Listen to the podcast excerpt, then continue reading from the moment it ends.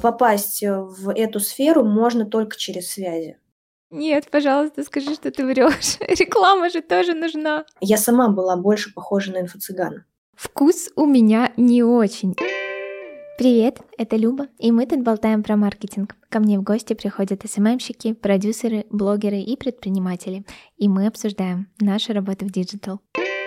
Сегодня мы будем болтать с Кристиной, бренд-дизайнером и спикером Skillbox. У Кристины есть свои курсы по дизайну, и она обучила этой классной digital-профессии уже более трех тысяч человек. Мы сегодня обсудим, как в текущей ситуации в мире эксперту вообще выживать в Инстаграме. Поговорим про дизайн, конечно же, и про то, как продавать свои услуги дорого. У Кристины в этом прекрасный опыт. Ребят, нам будет очень приятно, если вы поставите нам звездочки в Apple подкастах и сердечки в Яндекс Музыке. А еще круче, если оставите комментарий.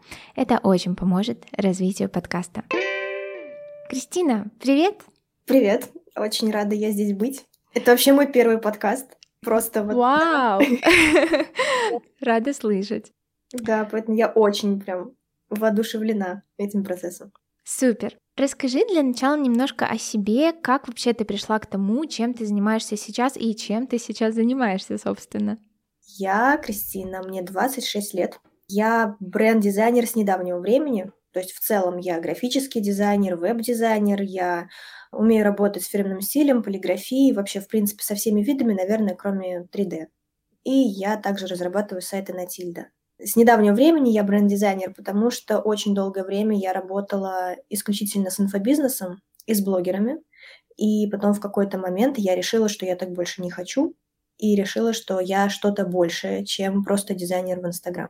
Но на протяжении четырех лет я была именно им, и именно поэтому я так много знаю про эту сферу и про экспертов в этой области. Я пришла к тому, чем я сейчас занимаюсь, ну, наверное, путем проб и ошибок и очень-очень большим количеством набитых шишек, потому что у меня не было какого-то путеводителя, который покажет мне, как это делать правильно. И у меня не было... Ну, то есть я начинала развиваться как эксперт в Инстаграме, когда еще эта сфера не была переполнена таким количеством курсов, таким количеством обучалок, продюсеров, экспертов, то есть когда не было такого потока информации, поэтому приходилось прям по частям собирать это все. Ну и постепенно через разные проработки и через опыт получилось прийти к тому, чем я занимаюсь сейчас. Класс, поняла. Такой необычный путь, потому что ты, получается, раньше работала как дизайнер для блогеров. А что именно ты делала? Там, не знаю, чек-листы типа того, или там оформляла странички? Я делала все. Я изначально работала как иллюстратор, и вообще если смотреть на мою работу прям самых-самых азов, то я была иллюстратором татуировок, я делала эскизы. И я очень хорошо работаю в графике, и у меня очень много графических эскизов. Если пролистнуть мой инстаграм, то можно дойти вот в самом начале до этих рисунков. Я даже мечтала стать тату-мастером, и меня очень вдохновляла эта идея. А потом я стала иллюстрировать и начинала с highlights ов и аватарок для блогеров. И я закрепилась за блогера. Это была Сабина, Сабинтек. И благодаря ей я набила свою клиентскую базу, и я делала свадебное приглашение, рисовала. У меня как раз благодаря ней появилось первые 10 тысяч подписчиков. Ну, потом я стала уже вливаться в тусовку, в чаты, начала уже со всеми знакомиться, и э, получилось, что постепенно я по ступенькам дошла уже до того, что вот я там сама блогер уже. Потом уже продолжила делать чек-листы, потом я начала делать сайты, и я уже закрепилась окончательно за тем, что я делала сайты. Я работала с Петром Осиповым, с Марго Савчук. Э, Марго Савчук я даже отказала и не стала с ним Вау, работать. очень интересно. Можешь да. рассказать, если это не секрет? Ну нет, это не секрет. Просто там получилась такая ситуация, что мы с Марго давно знакомы онлайн, и мы с ней хорошо а, общаемся, ничего против Марго вообще не имею. Просто там получилось так, что по срокам не получалось, и я просто спокойно, со спокойной душой отказалась работать. Потому что я не участвую в конкурсах никогда, и ко мне, если приходит, то приходит именно ко мне. То есть не просто, что нужен какой-то дизайнер, а приходит именно за видением. Вот, а там получилось так, что они просили, чтобы я взялась, и просили, чтобы я и там и деньги, все, но я сказала нет, потому что было два дня, а это, ну, прям mm-hmm. совсем. Вот, э, я работала с Гусейном Гасановым. Это, конечно, так себе э, репутация, но это показатель масштаба. Очень интересно, очень крутой путь. Можем немножко на этом остановиться, потому что мне кажется, что всем супер интересно, как получить такого заказчика. Я в целом знаю Сабину как блогера, и вот как вообще началось ваше сотрудничество? С Сабиной это на самом деле случайность, потому что я начала искать клиентов вообще любыми путями, и она когда-то, когда она еще была 200 тысяч, по-моему, у нее был человек, она выложила пост, что ей нужен дизайнер на какой-то проект. И я тоже отреагировала, она меня случайно заметила, написала, сказала, что они уже выбрали исполнителя, но она выходит замуж, и у нее нужны ей свадебные приглашения. И я нарисовала эти приглашения, ну и все, мы начали дальше работать, она начала меня советовать, рекламировать в профиле. Ну и все, и дальше пошло, она меня протолкнула в эту тусовку. Протолкнула в плане, она меня добавила в чат, и там я уже начала сама. То есть попасть в эту сферу можно только через связи не то, что связи, что ты должен там знать э, какого-то высокопоставленного блогера, а то, что просто ты можешь законтачить с одним, и по цепочке ты уже пойдешь дальше. Угу. Интересно, что ты от этого отказалась в пользу того, чем ты занимаешься сейчас, и, ну, в целом наша тема сегодня, да, как эксперту выживать. Расскажи, как ты это делаешь сейчас? Не жалеешь ли ты, возможно, что ты ушла из инфобиза, потому что для меня, как для рекламщика, я понимаю, что реклама людям нужна всегда. От рекламы люди не откажутся, поэтому я считаю, что наша сфера такая, типа, около безопасная. Без рекламы не будет продаж. А дизайн — это более опциональное. Я ушла из инфобизнеса, потому что мне там стало тесно. И я поняла, что, ну, конечно, это отдельная тема, как вообще там строится работа. Я абсолютно не жалею, потому что мой образ абсолютно поменялся. Если проанализировать мои, например, те же самые рилс, которые я снимала, я сама была больше похожа на инфо-цыгана. И я больше была такая яркая вся, хайповая, вот, вот это вот все. И я поняла просто, что меняюсь я внутренне, и я понимаю, что я хочу быть чем-то большим. И когда ты работаешь там два года, это окей, тебе там классно, тебе здорово, ты там вот с этим поработал, с этим, с этим. А потом, когда ты уже растешь как специалист, и когда ты работаешь там уже 4 года, ты знаешь все эти схемы, и ты понимаешь, что ты уже вот больше, чем этот потолок, ты там не сделаешь. И поэтому я ухожу оттуда, и я сейчас просто переключилась на бренды, я же не перестаю быть блогером, я не перестаю продавать свои продукты. Просто я больше не взаимодействую с другими блогерами, я устала от этой системы. Я это больше называю как этапы роста как специалиста, и один из этапов это когда ты проходишь вот эту вот инфобиз всю тусовку, в ней можно находиться разное количество времени. Мне хватило четырех лет для того, чтобы я там уже все изучила, со всеми познакомилась и поняла, что это, наверное, не мое. Кто-то хорошо себя чувствует, а я вот как-то mm-hmm. нет. Я сейчас как выживаю, был вопрос в нынешних реалиях. Я тут могу сказать, как блогер, например, выживать сложно. Сложно, потому что ты всегда должен думать за то, что ты говоришь, и ты всегда должен думать за то, как ты себя позиционируешь, потому что сейчас это для экспертов тоже тяжело, потому что когда происходят какие-то ситуации, которые вводят в панику в целом людей, ты не можешь это игнорировать, и ты находишься внутри этого, появляется стыд за то, что ты продаешь. Неважно что, либо ты продаешь свои какие-то обучающие программы, либо ты продаешь свои услуги. И появляется чувство стыда, которое навязано социумом, и как будто бы ты не имеешь права дальше жить. То есть любое появление тебя в социальных сетях значит, что ты живешь дальше, и обществом это порицается. И я это преодолеваю путем мощнейшей работы с психологом, потому что это важно, это опоры, которые ты имеешь внутри себя, и ты отдаешь себе отчет, и ты можешь объяснить людям, что ты работаешь, это твоя работа. И она не может встать, потому что жизнь идет дальше, и нужно как-то адаптироваться. Вот, поэтому очень осторожно, с постоянным мышлением, как сейчас формулировать предложение и с готовностью, что тебя осудят. Вот, то есть принятие того, что никогда не будет так, что тебя будут все любить. Очень грустное настроение. Это скорее такое, что ты просто готов. То есть ты готов, ты это принял, и ты продолжаешь жить дальше.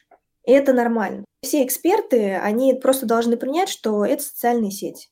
Всегда будут люди, которые неадекватные, которые неадекватно реагируют. Клиенты стабильные, они никуда не деваются. Мне еще интересно было, что ты сказала, что вот типа от рекламы многое зависит, и она всегда стабильная. Дизайн абсолютно также стабилен, потому что без дизайна ничего не продастся. Как раз это дало мне э, лояльность аудитории, когда случился февраль. Потому что пока все были в панике, пока все метались по социальным сетям, не знали, куда им идти, я просто стабильно била в одну точку. Я говорила, ребята, дизайн — это не то, что может сломаться из-за того, что нас там что-то заблокируют, чего-то не будет. Дизайн — это то, без чего не продается ни один продукт. Это настолько важный способ взаимодействия с аудиторией, продавец взаимодействует с аудиторией через продукт, что просто это будет всегда востребовано. Действительно, очень сильно возросла нужда дизайнерах и во всех других специалистах. Просто немножко перестроились, да, была турбулентность, но это абсолютно такая логичная реакция на какие-то события.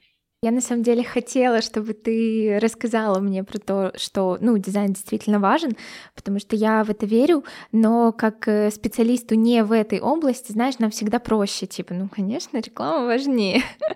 Вот, поэтому да, очень классно, что ты это объяснила, мы еще потом вернемся к этой теме. А расскажи в целом сейчас у тебя фокус больше на продаже своих услуг, да, у тебя агентство уже команда ребят, как дизайнера, как бренд-дизайнера или на твоих обучениях, потому что знаю, что они у тебя тоже есть.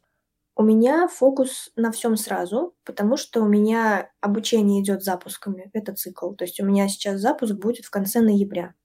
И у меня там есть пул задач, которые я должна буду выполнить. То есть мне нужно будет, я сейчас обновляю полностью курс по дизайну, я его углубляю, и у меня очень много работы по этой сфере, но я сейчас также делаю фокус на задачах, но дело в том, что я их сейчас даже уже не ищу, эти заказы свои, потому что ко мне приходят отдельно. То есть у меня есть профиль агентства, угу. и в это агентство автономно, самостоятельно приходят заявки. У меня там один пост. То есть они приходят через мой аккаунт, через мои способы продвижения и эм, оставляют заявки. Кого-то я по финансовым причинам отсекаю и в вакансии ученикам отдаю, кого-то я сама брифую и уже беру себе. Mm-hmm. Вот. Агентством э, сейчас оно мне пока что не требуется. То есть оно у меня есть. Я знаю, что у меня есть специалисты, которых я могу делегировать, но в целом мне пока что интересно брать самой, потому что у меня сейчас поменялась стилистика, и мне хочется самой брать и разрабатывать более крупные заказы. Поэтому у меня фокус, он в зависимости от статуса запуска. Когда у меня запуск в разгаре, это будет где-то через полтора месяца, я буду вся там. Когда у меня запуска нет, я могу взять какие-то задачи, поработать.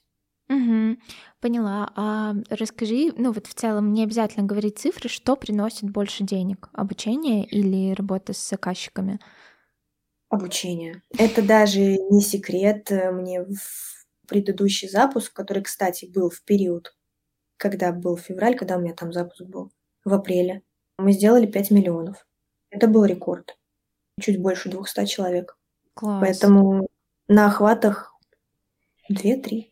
Но тогда они проседали. Поэтому работа сама это скорее мое такое отдушина моя, она мне нравится. Мне одинаково нравится и делать проекты, и обучать людей, потому что когда ты обучаешь, это вот все вот эти структуры, вот эти вот конспектики, презентации, вот это оформление мне очень нравится, так как я люблю дизайн, э, мне очень нравится это все делать самой, продумывать, придумывать, и я очень много сил туда вкладываю.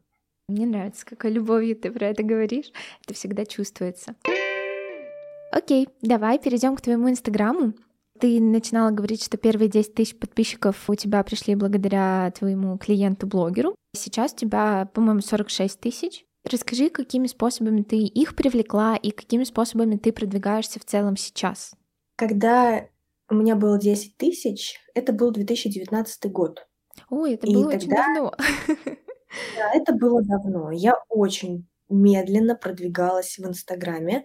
Это была моя боль до момента, наверное, до сентября 2021 года. В общем, сначала у меня вообще не было никакого образования в этой сфере, и я продвигалась только через рекламу у блогеров, что оказалось само по себе дело абсолютно неблагодарное, потому что ты никогда не можешь предсказать, какая это будет аудитория. И тогда было нарисуй мне хайлайты за рекламу, за отметку, вот это вот все, вот это то, что должен пройти каждый специалист, чтобы понять, что это не надо этим заниматься. После этого я очень долго и тщетно пыталась построить рекламу, рекламные подачи, чтобы уже прям закупать рекламу блогеров. Слила туда 1150, которые я зарабатывала тогда сложно. Продавала я не на такие большие чеки было вот 150 тысяч слиты, огромное количество поисков разных консультаций с продюсерами, с продвижениями, с сценаристами, вот совсем со всем этим. А потом пришел таргет. На таргет я потратила где-то, наверное, полмиллиона рублей с учетом оплаты таргетолога также. И тогда у меня действительно пошел рост, и крутилась реклама хорошо, меня начали узнавать, я доскреблась, наверное, до 25 тысяч, а потом случилась блокировка. И это, наверное, лучшее, что было вообще сделано с моим Инстаграмом. Потому что тогда я была на мели, то есть э, у меня нет финансовой грамотности, я просадила все деньги. И я думаю, что делать? Поясни контекст, пожалуйста. Блокировка, ты имеешь в виду твой Инстаграм заблокировали? Февраль случился? Блокиров... Да, случился а, февраль. Все, все. Угу. В общем, я была на мели, и у меня не шли продажи из блога, какие там заказы, это уже я даже и не искала перестал идти рост аудитории, соответственно, закончились продажи. То есть я продавала на очень низкие чеки. И меня это убивало. Я была в дичайшей э, какой-то просто на дне моральном. И я заняла у парня деньги и купила обучение по Reels. А я снимала как бы до этого сама Reels, и я купила, я такая думаю, ну что-то там не знаю. И после этого у меня пошел рост. Где-то спустя, наверное, месяца полтора и где-то, наверное, за весь период, вот с января я купила обучение, и до вот нынешнего момента где-то 1025 человек ко мне пришло. Я не говорю, что это рост э, супер какой-то рекордный, потому что я, ну, не знаю, у меня нет таких целей сейчас на рекордный рост. Просто у меня систематически постоянно прибавляются подписчики. У меня очень хорошо выросла узнаваемость, мою стилистику, в которой я оформляла ролики, скопировали почти все, кто мог. И я очень хорошо прокачала работу с аудиторией, у меня выросли охваты, в общем, и у меня выросли продажи. То есть, наверное, блокировка Инстаграма это было лучшее, что произошло, причем это абсолютно было бесплатно. Ну, то 30 тысяч, которые я потратила на обучение, все. Остальное все бесплатное. И именно так сейчас у меня привлекаются и клиенты, и ученики. Я боялась, что ты скажешь, что ты вообще не вкладываешь бюджета, потому что читала твои посты, читала некоторые комменты, видела, что люди спрашивают, а как ты продвигаешься? Неужели только Reels? И ты отвечала, что да, только Reels. Я такая, нет, пожалуйста, скажи, что ты врешь. Реклама же тоже нужна. На самом деле это очень круто. Я не слышала таких прям кейсов, чтобы с рилсами можно было так быстро вырасти. Расскажи, ты каждый день выкладываешь или это не важно? Ну, то есть сколько ты времени в целом тратишь на вот Reels в месяц, например, да, чтобы понимать, насколько это трудозатратно? Reels — это действительно очень хороший инструмент для продвижения, но Reels, во-первых, надо уметь снимать, уметь снимать в том плане, что у тебя должен быть артистизм и понимание, для кого ты что снимаешь. Потому что без артистизма, без понимания, как работают алгоритмы, как работают звуки, без расслабленности и кайфа от процесса у тебя не получится ничего. Плюс нужен блог, нужно его вести, нужно иметь хайлайты и нужно знать темы, которые эту аудиторию подстегнут. Сначала я тратила очень много времени, и меня это убивало, потому что я каждый день снимала ролики. Я знала, что их нужно выкладывать каждый день. Их можно выкладывать два раза в день с утра и вечером, можно выкладывать один раз. Главное, чтобы это было систематическое. То есть первое время, когда ты еще не вырос, сейчас я могу неделю не выкладывать, и я буду расти, потому что меня откручиваются предыдущие ролики. А потом я поняла и посоветовалась с другими, посмотрела, как делают другие, и я начала брать вещи, либо уже продумывать заранее ролики и снимать их просто два часа, эти болванки со звуком, и потом и накладывать на них какие-то тексты, или там просто их откладывать, и, ну, что у меня на неделю есть. Либо я просто вот в последнее время, когда у меня сменилась стилистика, и мне нужен другой интерьер, я беру вещи, арендую на два часа студию, уезжаю на эту студию и разными образами там в два часа прям в таком хард-режиме снимаю. И потом я могу ну, если я выкладываю, например, Reels пост, Reels пост, ну, где-то недель на две мне хватит этих роликов совершенно спокойно. Ну, то есть во всем нужно прокачивать себя. Да, плюс ко всему очень хорошо работают посты. Очень хорошо на экспертные блоги. С одного поста вот у меня когда-то пришло около 600 человек. У меня вылетел в топ. Причем там, ну, я выложила кейс, ну, проект просто. Я Мгм. сделала нереальный, нерабочий, просто красивые картинки. И у меня пришло 600 человек. Я видела, кстати, твои посты, я сама залипла очень сильно и на highlights на твои, и на рилсы про то, как ты берешь просто сама выдумываешь проект, делаешь для него дизайн, и это же, блин, гениально, потому что по факту, допустим, у тебя там нет проектов, да, как начинающему, например, человеку, у которого нет кейсов, можно показать э, себя, да, и начать э, развивать свой блог. Просто выдумываете сами себе проект, рисуете ему что-то очень красивое, и, пожалуйста, вот вам суперский пост, очень интересно, это все вовлекает. Короче, ты большая молодец в бесплатных методах продвижения. Мне кажется, еще поискать нужно такого эксперта. Расскажи, какие сложности вообще есть в продвижении? Может быть, знаешь, есть такое, что ты снимала какой-то рил супер долго, а он не заходит, потому что это все-таки неконтролируемая история. Рилс контролируемая история, во-первых. Неконтролируемая, когда ты только начинаешь. Ты не знаешь, какая у тебя сформируется аудитория, как она будет реагировать. Ты это не знаешь. Когда ты знаешь, то ты уже расслабляешься и снимаешь просто что-то по фану. То есть ты понимаешь, что есть ролик, который абсолютно четко залетит. Это смешное, когда ты прям отыгрываешь это. Это что-то спорное. То есть ты знаешь, что в твоей теме есть очень спорный момент. Там рилс не работают или еще что-то. Ты знаешь, что ты словишь хейт.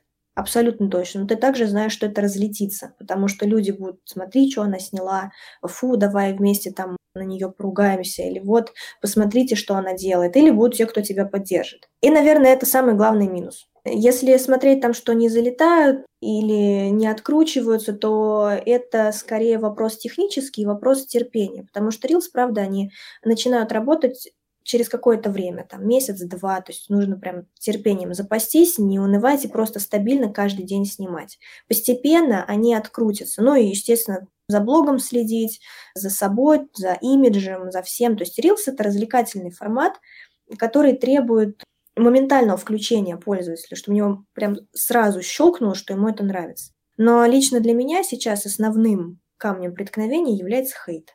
Я специально даже, когда у меня есть, я чувствую, что я в болоте, прям у меня немножко болото в блоге, я что-нибудь выложу, раз такого всколыхну, и у меня появится хейт э, незнакомый. То есть приходят люди, пишут плохое на твоей странице, уходят. Вот. Не всегда ты бываешь к этому готов. Люди в интернете сейчас очень злые, ужасно злые. Именно поэтому, например, в данный момент я не выхожу в блог, потому что мне предстоит переезд, и я вообще не знаю, как люди отреагируют. Даже те, кто на меня подписаны, кто лоялен, могут плохо отреагировать. То есть это, наверное, самое важное, и это нормально. Хейт — это двигатель всех роликов, и это хорошо, когда он есть, потому что людям не все равно, это значит, что ты вызываешь какую-то реакцию. Но вот этот момент, да, к нему надо быть готовым.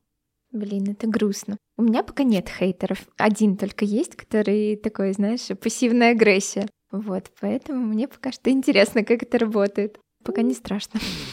Нет, главное просто, как ты относишься к критике. Я сама очень тяжело ее воспринимаю. И, наверное, очень хорошим выходом была работа в терапии. Я в терапии пять лет, и сейчас вот 3-4 месяца назад я нашла того самого. И благодаря ей у меня прям такой сильный прогресс. Я на хейт уже реагирую не так и принимаю его. Я радуюсь, когда он появляется. Знаешь, что я сделала правильно все. Я это предсказала, я это получила, все довольны. Если его нет, тоже хорошо. Но просто у людей есть реакция. Когда ты вызываешь реакцию, то в любом случае это в плюс. Хорошая позиция, поддерживаю. Окей, дай, пожалуйста, три, вот прям, чтобы было красиво, совета экспертам, которые сейчас э, пытаются выживать в Инстаграме, собственно, как продвигаться? Вот какие инструменты использовать? Все возможные. Нужно использовать, во-первых, все возможные инструменты. Первый совет – не бояться осуждения и не бояться говорить то, что уже все знают. В плане, что, ну, зачем я буду рассказывать еще раз там про базовые правила копирайтинга? Или, ну зачем мне еще раз показывать сайты там для поиска шрифтов? Этого никогда много не бывает. Люди складируют информацию в огромном количестве, они подписаны на огромное количество полезных информативных каналов. У меня у самой, например, сохранен миллион рецептов. Пользуюсь я ими? Нет. но я их сохраняю и буду сохранять, потому что а вдруг пригодится. И если мне будет нужно, я вспомню, пойду, что-то, может, куплю какую-то книгу. То есть в любом случае это в плюс. Если это уже и так кто-то говорил, не значит, что нужно переставать про это говорить. Потому что из-за вот такого убеждения много хороших роликов просто пылятся, и никто не выкладывает и не говорит об этом. Люди идут за личным мнением эксперта, и всегда найдутся те, кто поддержит. Второе – прокачивать личность и работать не только со своей экспертной стороной. Так как мы в социальной сети и сейчас идет очень мощная психологическая перестройка в целом всей аудитории, людям очень хочется найти единомышленников. И какие бы экспертные ролики ты ни снимал, люди придут на твою энергетику, и они придут на твою личность. Поэтому лучше прям задавать себе вопросы, что для кого я, кто я, с кем я хочу работать, что я хочу показать, почему надо пойти ко мне.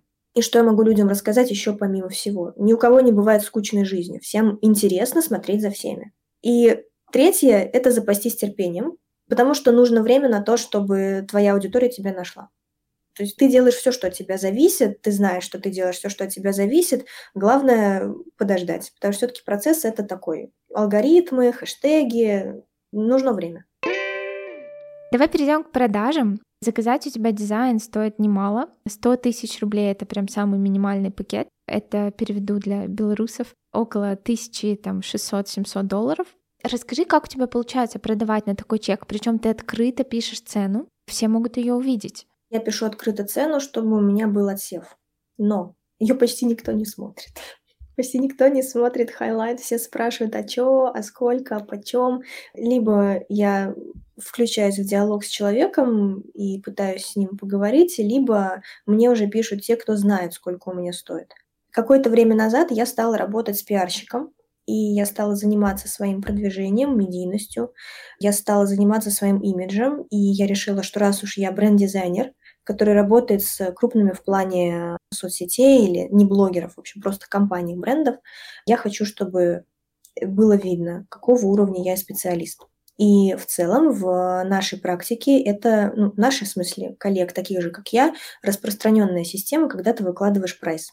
Потому что ты сразу показываешь, что вот, у меня все серьезно, все есть, то есть я не с головы их беру, а это сформированный пакет услуг. Нахожу клиентов я сейчас путем Reels, когда я показываю свои работы, потому что на определенную стилистику работ приходят нужные мне люди. По опыту вот эту стилистику не заказывают люди, у которых нет денег, потому что это определенная стилистика такая, на это эстетика, она утонченная, и она чаще всего идет на продукты, на производстве которых не экономят. И приходят они пассивно всегда сами, пишут, ну, бывают клининговые компании, вот сейчас магазин швейной фабрики, которая одежду для детей делает. Мечтаю поработать с ювелирной компанией, но пока что вот еще есть свечи.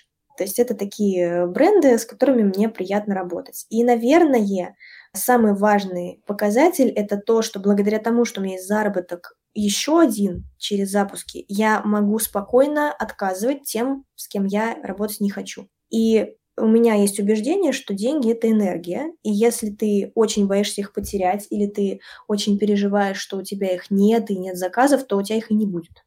А, поэтому финансовая безопасность дает мне возможность не блокировать вот этот вот приход заказов и работу из удовольствия. Очень выгодная история, действительно, закрепиться в той стилистике, которую не выбирают для дешевых продуктов. Ну, у меня даже был разбор как раз то, что вызвало волну хейта, когда я разбирала инфо-цыганские сайты. Эта стилистика называется «Русский Биханс», когда вот, не знаю, как описать, наверное, ну вот последний сайт Гара Ветисян. Например, вот такой вот сайт, когда идеальная картинка, блестящая кнопка, вот это вот э, все. Еще руки вот, это вот так как... на груди сложены, наверное, и ты типа такой. Да, да, да, да. Надин Серовский. Вот это вот все, это вот как раз то, что сейчас берут, и то, с чем я как раз ни в коем случае работать не буду. Вот, и как раз за это много особенно не платят. Только прям в редких случаях. Я видела твой тоже пост на эту тему, или это был Reels, не знаю, где ты брала сайт какого-то эксперта и переделала под себя. Мне очень понравился результат. Красиво. Спасибо. Но как раз это вызвало самый большой хейт. Значит, и помогло в продвижении. Я уже разобралась.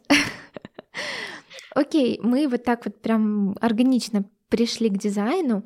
Давай поговорим про него. Расскажи, насколько сейчас в целом актуальна сфера? Ну вот, то есть ты обучаешь дизайнеров, и какие сейчас дизайнеры в основном требуются? Мне очень понравилось, я видела у тебя в актуальном разработка карточек для Wildberries. То есть, ну, казалось бы, там, не знаю, пару лет назад даже подумать нельзя было, что дизайнеры нужны для этого. Расскажи, вот как себя чувствует в целом сфера и для каких задач сейчас в основном нужны дизайнеры? Для всех сфера максимально популярная. Она была, есть и будет всегда. То есть не будет вообще такого, чтобы никогда не нужен был дизайнер. Это настолько прям стабильная сфера, за которую вообще не нужно переживать, как и за рекламу. То есть это то, что помогает продавать. Насчет дизайна карточек, я как-то залетела на эту волну, да, и это как раз тоже принесло мне много аудитории, но это также принесло мне очень много запросов на то, чтобы я делала карточки, я отказываю, потому что я ими не занимаюсь, я просто показываю концепты. Wildberries стал популярен, потому что сейчас у нас перестройка, и у нас уходит много брендов, и сейчас идет замещение нашими производителями, и сейчас все хотят занять свободную нишу. И из-за того, что все хотят занять свободную нишу, всем нужна реклама, чтобы показать, что они лучше всех, что они красивее всех, и их нужно покупать. И поэтому так стало востребованы маркетплейсы, особенно когда сейчас у нас закрылись некоторые китайские магазины, где мы покупали или еще что-то, очень удобно. Открывается много точек, и люди, сама я тоже очень много времени провожу на маркетплейсах, в основном в Wildberries, потому что это большой рынок.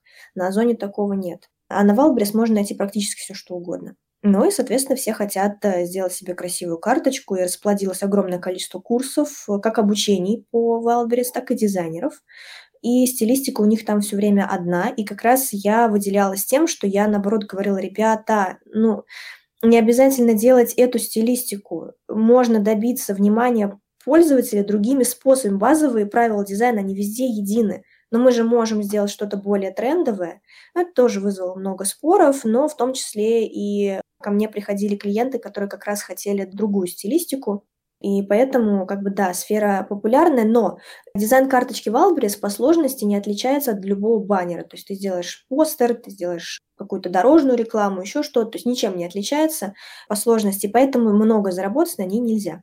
Плюс, ну, можно заработать, у меня ученица зарабатывала 25 тысяч рублей за 14 часов. То есть она сидела, пилила эти карточки, сделала, получила 25 тысяч. Вот. Но это тем, ну, скорее утопия. Потому что, да, ты можешь разово заработать, но сделать из этого бизнес и на это развиться очень сильно ты не можешь. Я бы сказала, что сейчас популярны дизайнеры. Во-первых, мультизадачные. И даже если не мультизадачные, то хотя бы обладающие контактами и которые могут сделать один большой проект, где будет 3D, анимация, какое-то интро, видео, что-то, и все это будет за это отвечать один человек. То есть делать это могут разные специалисты. Как раз вот я такой специалист, то есть я могу сделать и фирменный стиль, и сайт, еще подключить моушена, еще подключить 3D-шника. Копирайтера только у меня нет, но я найду. Поэтому нужен комплексный специалист, это выгоднее чем заказывать разных, потому что найти добросовестного дизайнера сложно, и найти дизайнера, который справится с большим объемом задач без правок, тоже тяжело. И поэтому доверяют кому-то одному. Также сейчас очень популярна тема NFT и вообще вот этой вот другой, скажем так, реальности. Там очень большие деньги ужасно большие деньги, но это, во-первых, сложно туда попасть, потому что нужно прям либо знать продюсеров этих проектов, либо знакомство иметь и работать на окладе в этой компании, потому что это в основном все стартапы. И эти стартапы, да, они очень много денег в них вливается, но они... Мне пока что кажется, что это не самая надежная тема. Но она, может быть, просто станет потом непопулярна. Крипта, да, она будет дальше развиваться, а вот NFT нет. Также очень популярны дизайны приложений дизайнера. Приложение — это всегда интерфейсы, это было, есть и будет. То, зачем будущее, приложений много. То есть дизайнер интерфейсов — это отдельная профессия. Это не веб-дизайнер, это не графический, это прям отдельная профессия. Она тоже очень популярна. Но в целом все вот эти профессии, они идут из графического дизайна. Это база, которой надо обучиться. Это правила, это правила работа с текстом, с изображениями, со стилистикой, это наработка насмотренности. Ну, это как, если это объяснить, то, например, есть университетская специальность, сначала все группы проходят какую-то одну подготовку, а потом разделяются на остальные. Вот тут то же самое. Ты проходишь графику, а потом ты можешь уже дальше делать все, что ты хочешь. Угу. У меня появился вопрос. Как ты считаешь, можно не научиться дизайну? Я расскажу тебе историю. Я проходила целых два курса по дизайну, потому что меня все время беспокоило то, что я всегда работала по таргету с дизайнером, то есть я баннеры сама делала очень редко и только там на самом старте, потому что я была убеждена на сто процентов, что вкус у меня не очень. И рисовать я, ну, рисовать в плане понимать, как это сделать красиво, я не умею. Я очень хочу избавиться от этого, поэтому, собственно, во-первых, у меня художка за плечами, во-вторых, у меня два курса по дизайну, но я все равно почему-то, мне кажется, что не могу делать красиво. Есть ли безнадежные люди? Вот такой у меня вопрос. Безнадежных людей нет. Есть люди, которые не горят этим делом. Научиться дизайну можно только если тебе очень нравится именно эта сфера. Потому что обучение дизайну это не как учить язык. То есть это не значит, что ты выучишь правила и зарубишь на носу и все. Тебе нужно постоянно в этой сфере крутиться и практиковаться. То есть у меня, например, стабильно в день, час-полтора я смотрю Pinterest, и я смотрю дизайны, и я свою базу в голове, я ее все время пополняю, это насмотренность. Художка по сути, роли не играет. Художка помогает, я думаю, скорее с цветами познакомиться, то есть колористику изучить, да. С цветами будет лучше, и, наверное, еще с пространственным мышлением она помогает, то есть тоже хорошо. Но иллюстрация, если смотреть вот с этой точки зрения, рисунок, он в дизайне может и не нужен. А вот насмотренность и понимание, как выстраивается композиция, как выстраиваются элементы и как работать с человеком через это. То есть дизайн же не только про красоту, Дизайн – это про взаимодействие с человеком и управление человеком. Это мне он нравится тем, что как раз это какое-то не то что доминирование, но это возможность управлять выбором человека при покупке. Поэтому я читаю в том числе книги по психологии и по поведенческой психологии, как дизайн влияет на человека, то есть это функциональность. Поэтому изучить и прям хорошо в этом преуспеть можно только, если ты этим делом горишь. Угу. Вот, если просто хочешь это изучить, чтобы тебе не искать дизайнера и просто делать самой, то, скорее всего, тебе недостаточно мотивации, чтобы прям классно делать на заказ. Поэтому, да, безнадежных нет, есть просто не сильно заинтересованные.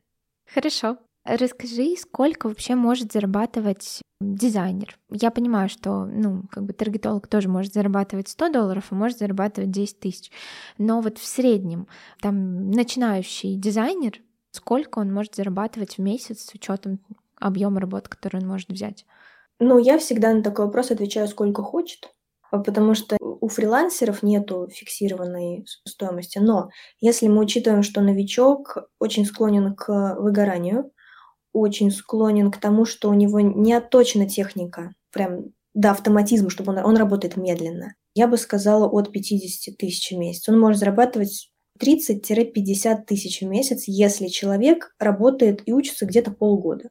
Если он выстраивает уже стандартный минимум за услуги, то есть он не делает что-то за 500 рублей, за 50 рублей, то есть он прям идет по минимальной границе и работает так, то да, 30-50 тысяч рублей. С развитием дальше он может зарабатывать 50-80, 70. Потом он может пробить 100.